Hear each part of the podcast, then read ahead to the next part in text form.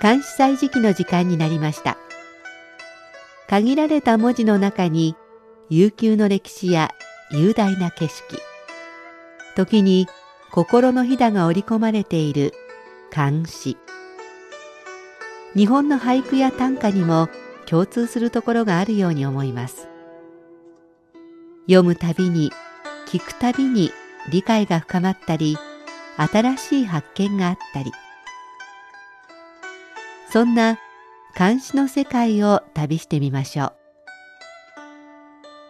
う。ご案内は私、高橋恵子。中国語の朗読は応用でお届けします。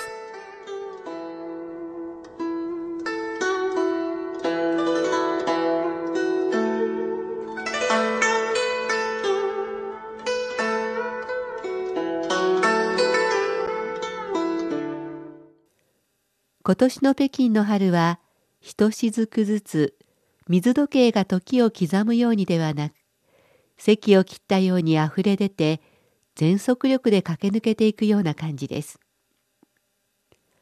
今月の初めに出かけた公園で芸春夏に続いて木蓮やライラック桃あんずなどが咲き出したと思ったら1週間ほどで散り始め今は山吹が見頃を迎えています。中国はあと半月ほどで労働節、メーデーの連休。これに向けて各公園の花壇ではインパチェンス、日々草など夏の花の植え込みが始まっています。花にばかり目を取られていたらいつの間にか街路樹にも柔らかい緑の葉が茂り始めました。柳の枝もすっかり新緑の色に染まっています。街の表情がどんどん変わっていき、暑くも寒くもない、今から5月上旬頃が、北京では一番いい時期かもしれません。この後、バラやボタン、芍薬が咲き始めるまであと少しです。さて、今日は百花の王とも呼ばれ中国の花とも言われるボタンを歌った陳ヨギのボタンを紹介します。ボタン陳ヨギ。一字胡尘入汉关。十年一落路漫漫。青墩西畔笼中客。独立東風看牡丹。ひとたび個人のカンカンに入りてより十年イラク道満々たり整頓京阪流暢の客一人東風に立ちてボタンを見るもう一度中国語で聞いてください。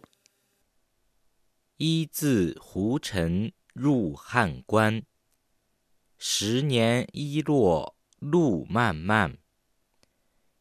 青墩西畔笼中客，独立东风看牡丹。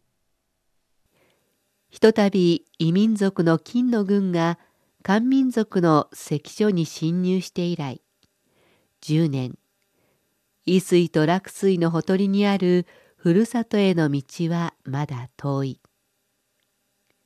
聖頓家のほとりにいる年老いた旅人は一人東風の中に立ってボタンの花を眺めている。